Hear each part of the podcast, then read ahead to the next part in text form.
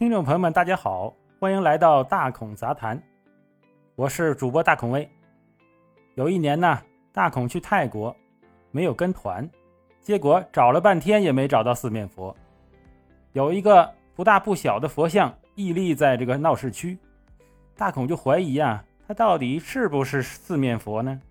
又觉得没有庙也没有山的，他不像一个闻名遐迩的大佛呀。最后啊，跟朋友确认才知道，真是四面佛。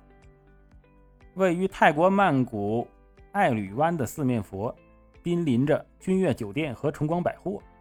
此地设立四面佛的原因呢？据说是在一九五六年，这个爱侣湾酒店，哎，也就是君悦酒店的前身兴建之时，发生了一连串的不幸的事故。呃，业主就请来了泰国据说有天眼通的栾素威参配少将，来勘察一下到底是怎么回事啊？这个栾素威参配少将看了之后啊，说建议供奉一尊四面佛。供奉了之后呢，哎。真就平安顺利了。这件事情啊，很快就传遍了东南亚。每年都有很多的佛教徒和印度教徒啊来此膜拜，其中香港人和新加坡人最多。当然，香港人和新加坡人里面哈，不都是佛教徒？哎，大家都是来求个什么平安呐、幸福啊。因为他四张脸呢，代表了不同的东西啊，有财富，有智慧啊，有有这个平安。这个信众相信呢，四面佛是最灵的啊。如果祈求后得到愿望呢，信徒还会准备祭品再次来谢神啊还愿，甚至呢自己或者雇人来表演歌舞。四面佛呀，其实是印度神话中的梵天，哎，他其实不是佛。梵天是印度神话中的三大主神之一，是这个创造之神。在印度神话中，宇宙最开始的时候啊，是毗湿奴哎躺在一个大蛇上，哎在那儿一个海里漂浮，然后他的肚脐眼里呀就长出了一朵莲花，莲花里生出了梵天啊，梵天是这么来的。生出来之后呢，因为他是一个创造之神嘛，他身上就慢慢长东西啊，长什么东西？长出了印度的四个种姓。接下来又从他大手指盖里面哈长出了辩才天女，这个辩才天女可不简单呐，又有智慧又有美貌，哎呀，太漂亮了！梵天一看呢就看上了，哎，就想跟他在一起。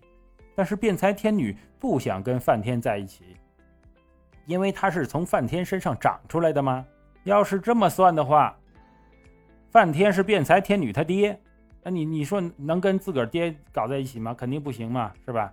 但是梵天他不管那套啊啊，他就拿着眼睛就瞄着这个辩才天女，辩才天女就躲呀，躲到东面，梵天在东面又长出一个头，躲到西面，哎，他在西面又长出一个头，他在东南西北分别有四个头，这下辩才天女没地方躲了，躲到哪边都有一一个头来盯着她呀，她就飞到上方，哎，飞到天上去了。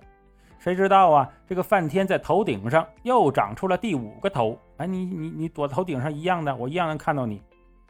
那这时候湿婆可忍不住了。大家都知道，湿婆是主掌毁灭的神呐，他的威力比那两个神都大啊，脾气也很暴躁。他认为梵天有悖人伦，挥动他的三叉戟呀，一下子就把梵天的第五个脑袋给削掉了。这一下梵天就剩了四个脑袋。就是今天的四面佛了，所以四面佛它并不是佛，它是个神，它本来是印度教的神，后来被佛教吸收之后呢，还是一个神。呃，佛教并没有把它纳入这个佛的行列当中，因为成佛是需要修行的，在佛家里面，佛和神是区分开的。讲到这呢，咱们要说一下了，这是中国南方啊。和东南亚很多地区的一个普遍的现象，就是谁灵就拜谁。去过台湾的朋友知道，台湾的庙里啊，供的人特别多，哎，供的神特别多吧？儒释道啊，还有什么土地关公的啊、妈祖什么的都在一一起的。你想拜谁，在里面都能找到。其实这就是一种现实主义的一个宗教观。这个宗教啊，是古时候的哲人创造的。但是被平民老百姓这么一改造啊，就变成了服务于现实生活中的一个精神寄托而已。啊，不有那句话吗？说呀，宗教是知识分子的哲学，是平民百姓的信仰。哎，但是还有一句话，就是信则有，不信则无。哎，大孔还是觉得后面这句话呀，最能代表咱们广大劳动人民对这个宗教的一个普遍的看法。好，谢谢大家收听今天的大孔杂谈。哎，咱们下回再见。